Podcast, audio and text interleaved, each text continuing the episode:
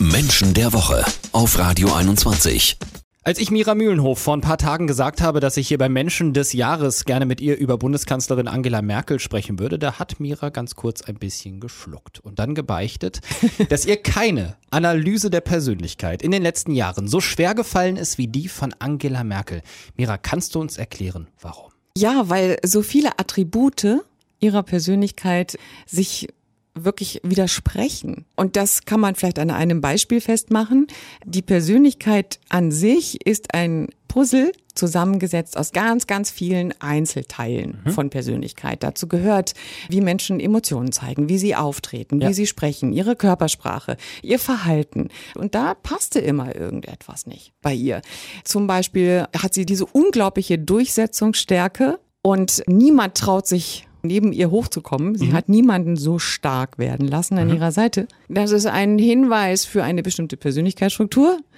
Aber dazu passt wieder nicht ihr ruhiges Auftreten. Zu welchem Ergebnis Mira Mühlenhof in ihrer Analyse am Ende gekommen ist als Sozialpsychologin und Erkenntniscoach und warum Angela Merkel sich gerade vor kurzem tatsächlich eben mal nicht durchsetzen konnte. Das klären wir gleich hier bei Menschen des Jahres. Also Mira Mühlenhof hat uns hier bei Menschen des Jahres eben so ein bisschen erläutert, warum ihr die Analyse von Angela Merkel in den letzten Jahren so wahnsinnig schwer gefallen ist. Es gab eben ein paar Merkmale, die haben eigentlich für andere Persönlichkeitsstrukturen gesprochen, als es am Ende bei ihr eigentlich gepasst hätte. Jetzt ist es so, du hast gesagt, Angela Merkel zeichnet vor allem eine wahnsinnige Durchsetzungsstärke aus. Jetzt gab es vor zwei Monaten ungefähr ein Zitat von ihr.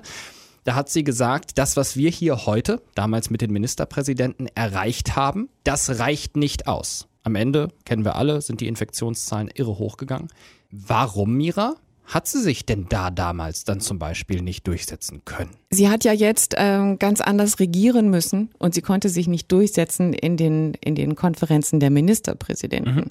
Ihre Durchsetzungsstärke bezieht sich ja eher darauf, dass sie niemanden zum Beispiel in der Partei hat mhm. wirklich hochkommen lassen sie hat keinen Nachfolger hochgezogen, sondern hat quasi die Macht immer für sich selbst behalten. Und ganz im Gegenteil hat so viele Männer auch richtig abgesägt. Ja, richtig Jahre. abgesägt, ja. genau. Also, also sie als Königin lässt niemanden mhm. als Prinzen oder als, als Prinzessin neben sich groß werden. Und in dieser Extremsituation sind die Ministerpräsidenten ihr nicht mehr gefolgt, weil sie nicht das große Ganze gesehen haben, wofür ja Frau Merkel zuständig mhm. ist, sondern jeder auf sein eigenes Königreich geguckt hat. Ja.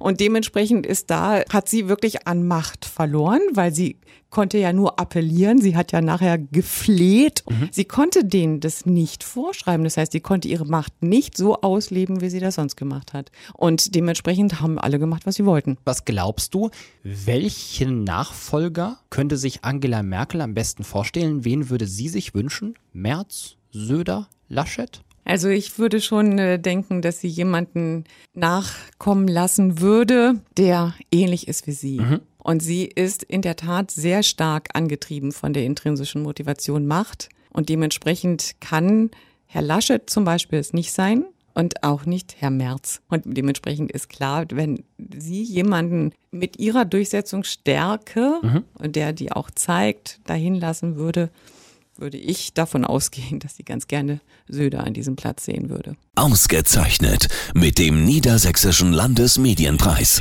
Menschen der Woche mit Mira Mühlenhof und Marius Hühne.